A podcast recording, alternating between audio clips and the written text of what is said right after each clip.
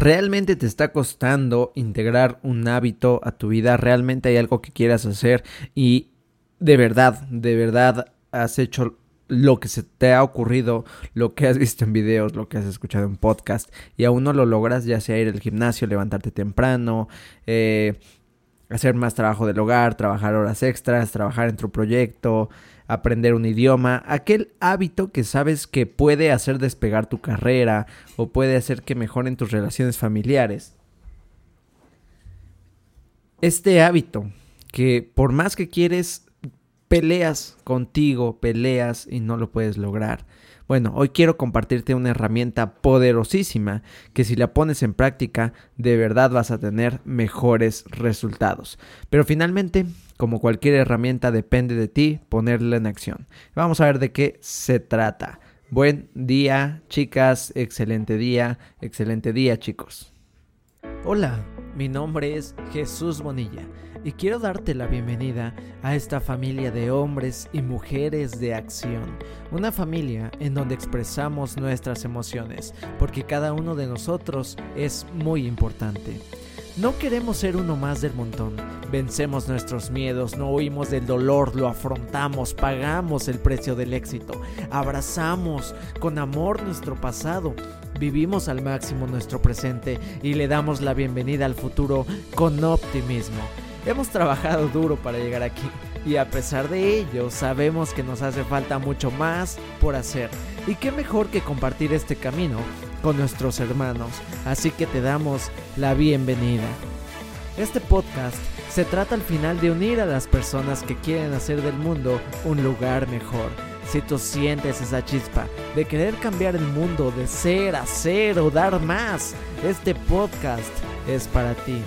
Cuentas conmigo y espero poder contar contigo también. Trabajemos duro, trabajemos con amor y dediquemos nuestro corazón, tiempo y esfuerzo para darle a nuestra vida cada día un gran significado.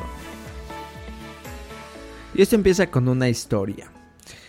Te la voy a contar. Después de servir como piloto en la Segunda Guerra Mundial, Roger Fisher acudió a la Facultad de Leyes de Harvard y pasó los siguientes 34 años especializándose en negociación y manejo de conflictos.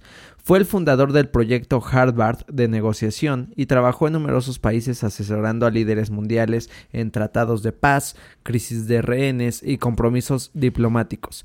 Pero fue en las décadas de 1970 y 1980 cuando la amenaza de una guerra nuclear se hizo más patente, cuando Fisher desarrolló la que tal vez sea su idea más interesante. En aquella época estaba concentrado en diseñar estrategias que pudieran prevenir una guerra nuclear y había notado un hecho preocupante. Cada uno de los presidentes que estaban participando en las negociaciones tenían acceso a códigos que de activarse podían matar a millones de personas. Sin embargo, ninguno de ellos los vería morir, porque siempre estarían a miles de kilómetros de distancia.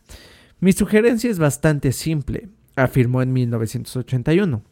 Hay que poner ese número de código nuclear dentro de una pequeña cápsula y luego implantarla a un lado del corazón de un voluntario. El voluntario deberá traer siempre consigo un filoso cuchillo de carnicero mientras le hace compañía al presidente. Si en algún momento el presidente decide disparar las armas nucleares, la única manera en que podrá hacerlo será matando a un ser humano con sus propias manos. El presidente tendría que decir George, lo siento, pero decenas de millones de personas deben morir ahora. En ese momento tendría que ver a un ser humano y darse cuenta de lo que la muerte representa en realidad, lo que la muerte de un inocente significa sangre en la alfombra de la Casa Blanca, esa realidad se haría patente. Cuando sugerí aquella idea en el Pentágono, la gente me dijo Dios mío, eso es terrible. Tener que matar a alguien distorsionaría el juicio del presidente. Seguramente jamás se atrevería a apretar el botón.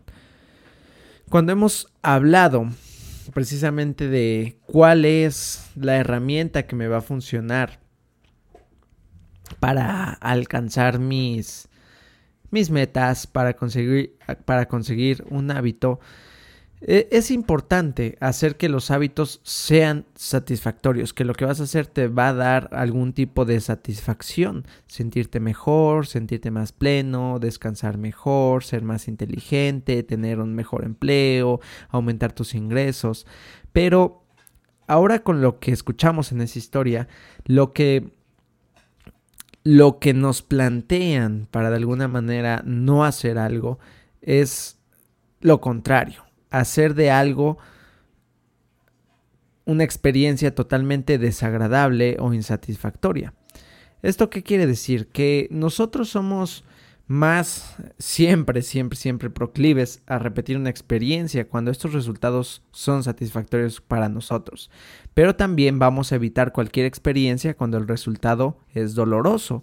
Y esto lo vemos siempre. Nuestra mente actúa así, se acerca al placer y se aleja del dolor. Y el dolor, créeme que es un maestro muy efectivo. Así que, si un fracaso es doloroso, simplemente se arregla. Si un fracaso es prácticamente mm, que no pasa nada, no duele, se ignora. Entonces, mientras más inmediato sea el, el, costo de este error, más rápido vamos a aprender de él. Imagínate las veces que te has equivocado, hay errores que no te traen consecuencias y seguramente los vuelves a repetir, o hay acciones que no traen consecuencias y las sigues repite y repite, pero cuando una acción trae una consecuencia fuerte, que duele, de alguna manera evitas repetir esa, esa acción en el futuro. Entonces piénsalo así. Imagínate que vas a un restaurante y en ese restaurante te dan mala comida. ¿Cuál es la probabilidad de que regreses a comer a ese restaurante? ¿Te das cuenta? Entonces, si las consecuencias inmediatas de alguna acción son negativas, vas a aprender rápido y vas a querer evitar repetir esa acción. Entonces, ¿cómo ocupo esto como herramienta? Fácil. Tengo que crear algo incómodo y algo doloroso para evitar que una de mis conductas se repita. ¿Te das cuenta? Si quieres primero prevenir malos hábitos o eliminar conductas poco sanas, tienes que añadir una, eh, digamos, consecuencia negativa una consecuencia incómoda y repito, dolorosa a esa acción. Por ejemplo, decir cada vez que fume, eh, no sé, me voy a dar un zape. cada vez que fume voy a correr 5 kilómetros y hacerlo como una obligación. Pero ¿cómo, ¿cómo voy a hacer esto? Porque bien fácil puedo decir, no, ya no lo voy a hacer. Eso, pues bien puedo decir, sí, voy a correr 5 kilómetros sin hacerlo al final. Pero aquí viene la herramienta poderosa que es un contrato de hábitos. Y este contrato de hábitos tiene que ser como una ley. Por ejemplo, la primera ley estadounidense que hizo obligatorio el uso de los cinturones de seguridad se aprobó en Nueva York el primero de diciembre de 1984. Porque en aquellos tiempos solo el 14% de la población de ese país usaba el cinturón de seguridad, pero todo cambió. En un lapso de cinco años, la mitad de la nación estadounidense tenía leyes para el uso precisamente de los cinturones de seguridad y hoy en día en Estados Unidos usar el cinturón de seguridad es una ley obligatoria en 49 de los 50 estados y esto quiere decir que actualmente más del 88% de los estadounidenses se abrochan el cinturón. ¿Por qué? Porque ahora hay consecuencias graves al no utilizar el cinturón siempre dependemos de alguien que nos obligue a hacer una u otra cosa, en este caso el gobierno, por eso pagamos impuestos, ¿verdad? por eso pagamos nuestros impuestos, por eso tenemos reglas sociales, por eso evitamos cometer crímenes, porque sabemos que existe una consecuencia. Pero ¿cómo hacer que estas consecuencias, repito el ejemplo, yo quiero dejar de fumar, cada vez que fumo un cigarrillo voy a tener que lavar el baño de mi casa, por ejemplo, pero ¿quién me va a obligar a hacerlo? Y es cuando aquí vienen los contratos.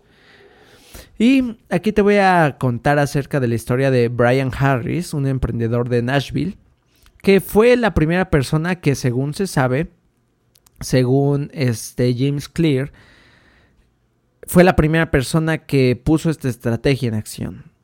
Y fue que poco después del nacimiento de su hijo, este hombre se dio cuenta de que quería perder pues unos kilos, así que escribió un contrato de hábitos entre él su esposa y su entrenador personal. En la primera versión se leía, el primer objetivo de Brian para el primer trimestre del 2017 es comenzar a comer correctamente otra vez para poder sentirme mejor, verme mejor y alcanzar mi meta a largo plazo de llegar a pesar 90 kilos y tener solamente 10% de grasa corporal. Debajo de esa declaración, Harris bosquejó los pasos que lo llevarían a alcanzar esa meta. Fase 1. Volver a eh, mi dieta estricta baja en carbohidratos durante un primer trimestre. Fase 2. Iniciar un estricto programa de registro de macronutrientes en el segundo trimestre. Fase 3. Refinar y mantener los detalles de su dieta y su programa de entrenamiento en el tercer trimestre.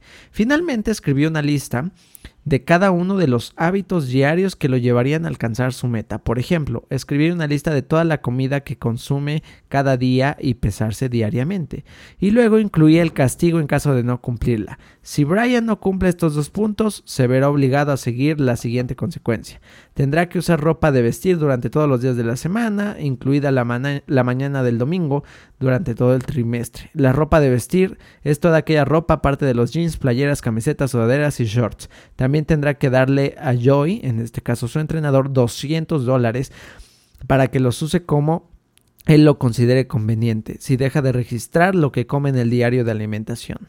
Uy, ¿quién quiere pagarle a su esposa o a sus hijos o a sus hermanos 200 pesos por no cumplir? Cada vez que fume un cigarro voy a pagar 200 pesos. ¿Te van a dar ganas de fumar? Ah, ya suena interesante, ¿verdad? Entonces te sigo contando. Al final de la página, Harris, su esposa y su entrenador firmaron, entérate, por favor, se reunieron y firmaron el contrato. ¿Qué te parece?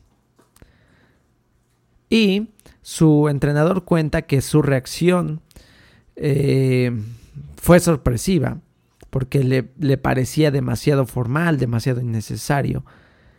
Pero finalmente Harris los convenció de firmar este contrato con demasiada seriedad. Y les pidió que lo apoyaran, que, que le recordaran el contrato y que le señalaran cada vez que él no estuviera cumpliendo el contrato. Tres meses después de haber alcanzado sus metas para el primer trimestre, Harris elevó sus metas para el siguiente trimestre. Las consecuencias se hicieron más rigurosas. Si fallaba y no alcanzaba sus objetivos de carbohidratos y proteínas, tenía que pagarle 100 dólares a su entrenador y si dejaba de pesarse diariamente, tenía que pagarle 500 dólares para que los usara como él considera conveniente. Quizá lo más doloroso era que si no corría su serie de carreras cortas tenía que vestir formal todos los días y además usar gorra de Alabama durante todo el trimestre. Eh, eh, el rival de acérrimo en Auburn que es su equipo favorito. Es como si tú le vas a la América y por no cumplir un contrato de los que te estoy hablando, tuvieras que vestirte del Cruz Azul o del Chivas toda la semana. Entonces empieza a volverse incómodo, ¿te das cuenta? Y esta estrategia funciona. Porque en este caso su esposa y su entrenador estaban actuando como socios y tenían precisamente este contrato que le obligaba a hacer una acción, en este caso incómoda, y dolorosa para que él pudiera seguir sus metas. Entonces date cuenta que cuando haces insatisfactorios tus malos hábitos, empieza a cambiar tu vida o incluso cuando tú firmas un contrato para tener buenos hábitos. Por ejemplo, una comediante llamada Margaret Shaw escribe un chiste o una canción diariamente y ella hace el reto de una canción al día con ayuda de una amiga.